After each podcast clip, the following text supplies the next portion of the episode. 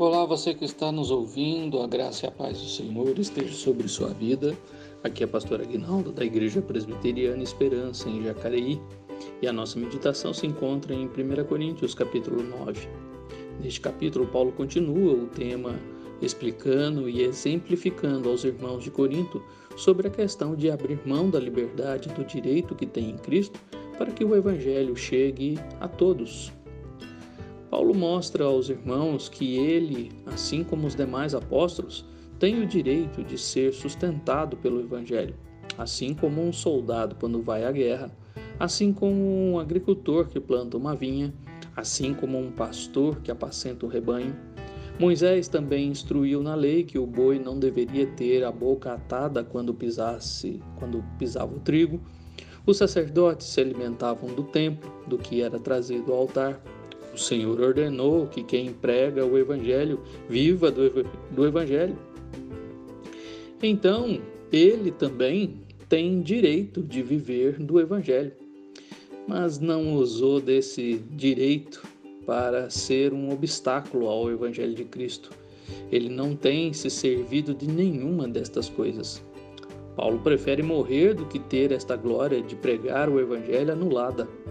Paulo, para para o apóstolo, pesa sobre ele esta obrigação, propondo o evangelho da graça para não se valer do direito que tem. Porque, mesmo sendo livre, se fez escravo de todos para ganhar, pelo evangelho, alguns. Como um atleta, Paulo tem se dominado quanto a seus direitos para alcançar a coroa e não ser desqualificado. Ah, meu querido ouvinte, a fim de sermos cooperadores do Evangelho e não obstáculo dele, a fim de ganharmos alguns para Cristo anunciando o Evangelho da graça, devemos correr a vida cristã dominando o nosso corpo, lutando contra a nossa vontade e nos reduzindo à escravidão diante dos direitos e liberdades que temos em Cristo. Podemos comer carne, mas se isto traz obstáculo ao Evangelho, então devemos escravizar nossos desejos e nos dominar assim como um atleta faz quando se prepara para uma maratona, rejeitando uma macarronada ou um, uma feijoada, para que o Evangelho alcance a todos e assim não venhamos a ser desqualificados e possamos completar nossa carreira e receber a coroa das mãos do Rei.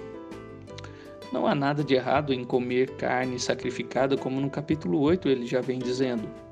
Mas, se isso traz escândalo ao irmão mais fraco, e obstáculo à pregação do Evangelho, então rejeito a liberdade que tenho para ser escravo e cooperador do Evangelho. Ah, meu querido, nós temos todos os direitos, todas as coisas nos, nos, são lícitas, como ele vai falar no próximo capítulo, no capítulo 10. Mas nem todas edificam, nem todas convêm. E não convém para que o Evangelho alcance todos os corações e eu não venha a ser, e a igreja não venha a ser um obstáculo para o evangelho, não venha a ser uma, é, uma rejeição para aqueles que ainda não ouviram da graça de Deus. Meu querido, domine seus desejos, domine suas vontades, pois talvez esses desejos, essas vontades, ah, por bebidas, por comidas, por prazeres deste mundo, possam ser um obstáculo ao Evangelho. Nós, não, nós podemos é, usufruir de tudo isso, mas por amor ao Evangelho, para que o Evangelho chegue aos corações, nós rejeitamos todos esses prazeres para que eu não venha a ser um obstáculo e eu não venha a ser desqualificado, não venhamos a ser desqualificados na no final da corrida. Que Deus te ajude nesta caminhada, pois a vida cristã é uma corrida e que vai ter um, um, final. E nesse final, esperamos que todos recebam a coroa das mãos do nosso Rei.